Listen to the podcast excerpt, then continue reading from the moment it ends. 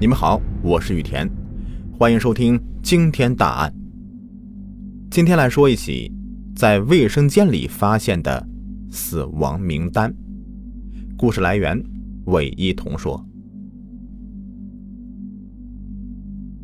二零一三年三月二十六日下午，广西罗城某旅馆，一名服务员准备打扫一个房间的卫生，开门以后被眼前景象给吓得是魂飞魄散。墙上、地上满是血迹，房间是凌乱不堪。最恐怖的是，墙角还露出一个男人的脚。服务员立马报了警。警方到达现场以后，发现这是一个普通的标间，有两张床，屋子里到处都是血迹，有明显的打斗痕迹。其中一张床和墙面间的狭窄空间内，有一个年轻男子。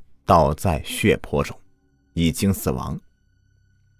经法医鉴定，男子死亡时间是在当天上午十一点左右，死因是头部遭受钝器的多次击打。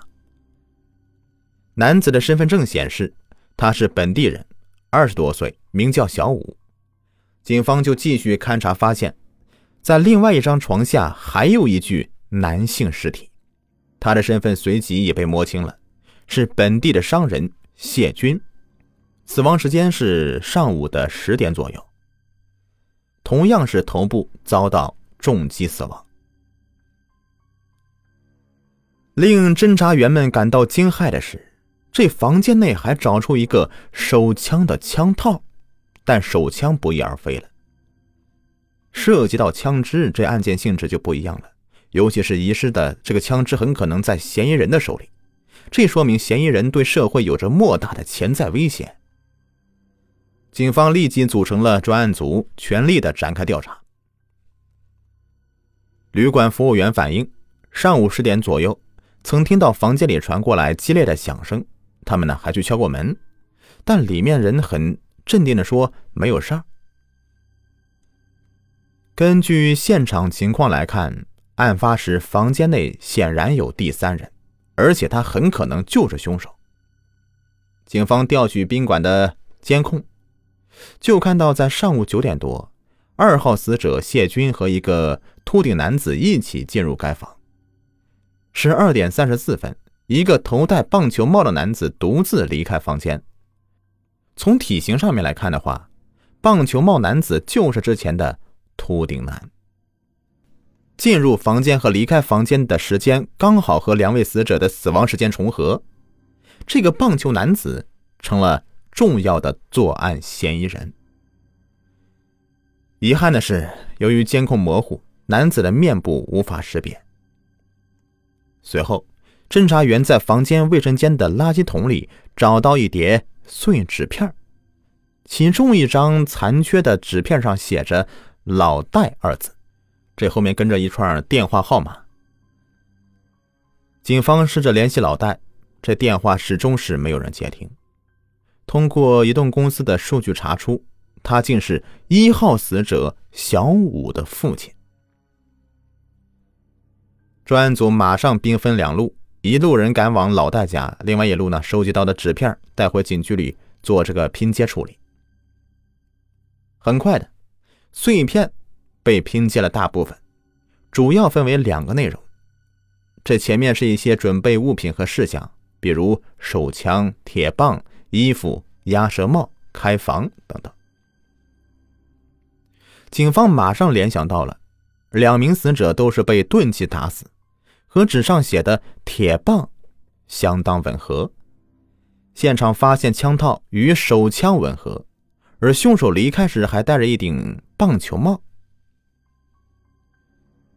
第二项内容是城里客人，这下面写有八个人的电话号码和名字，在每个名字旁边还括号标注了时间，这前面分别是谢军十点和小五十一点，括号里的时间和两位死者的死亡时间吻合，排在了第三位的就是老戴，这后面括号里写着十三点，警方马上意识到了。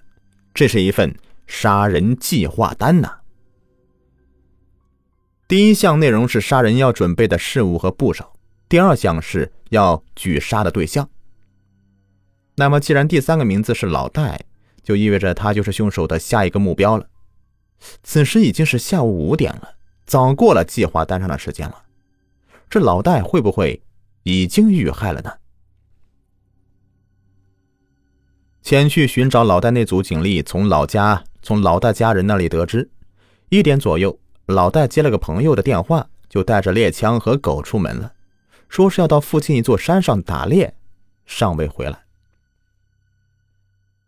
警方立即带着老戴家人前往那座山去寻找。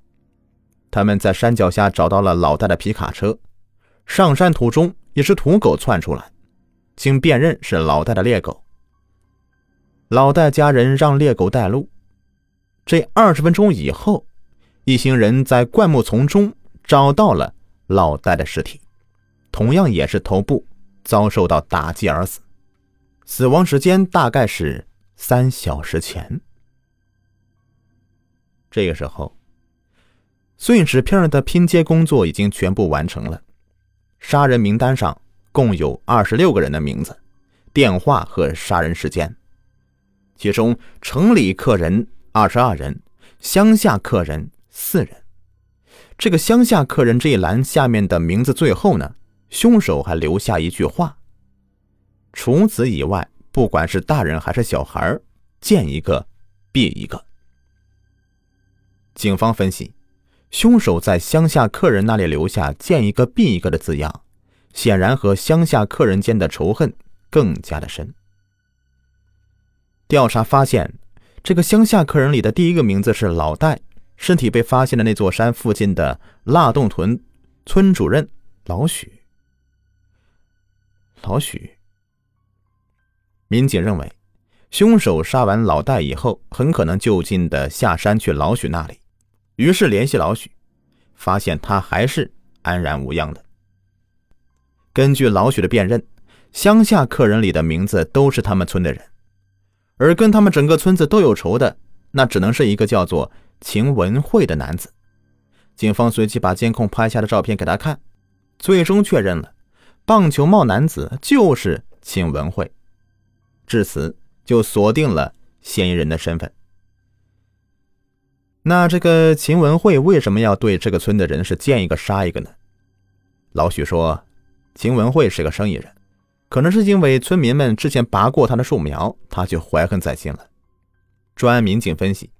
秦文慧既然会列出了杀人名单，而且在逐一的实施，那么他杀害老戴以后，应该会到老许的村子里来进行行凶的，说不定呢，此时就在附近呢。于是，警方立即封锁周边公路，开始在村子里巡逻。晚上八点左右，村口方向传过来两声枪响，大家顺着声音赶过去，发现一个受轻伤的村民在呼救。村民说，他之前在河边电鱼，忽然间一颗子弹就擦着他的耳朵打过去了。他以为是对方打猎错误误伤了，没想到第二发子弹就随即而至。村民隐约看到一个人影，就冲过去和他搏斗。打斗中，那人的枪被他打断了，就跑了。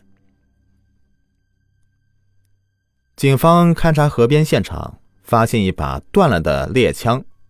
证实是之前老戴带上山打猎用的。